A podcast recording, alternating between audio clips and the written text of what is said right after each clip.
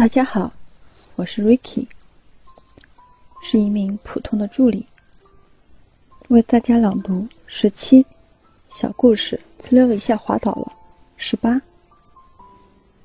不管是朗读的我们，还是收听的你们，让我们一起来了解来自星星的孩子。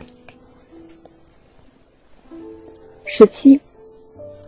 为什么手心朝着自己拜拜？小时候，大人说来拜拜时，我总是手心朝着自己摆手。像体操、舞蹈这样的活动，不管多简单的动作，都总是学不会。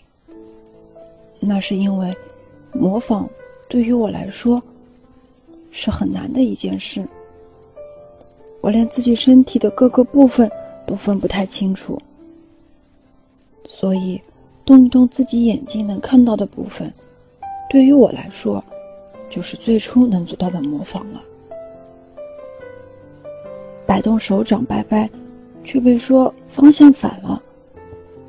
当时我还不理解是什么意思，直到有一天，从能照出全身的镜子里，才发现，原来手心是朝着自己的。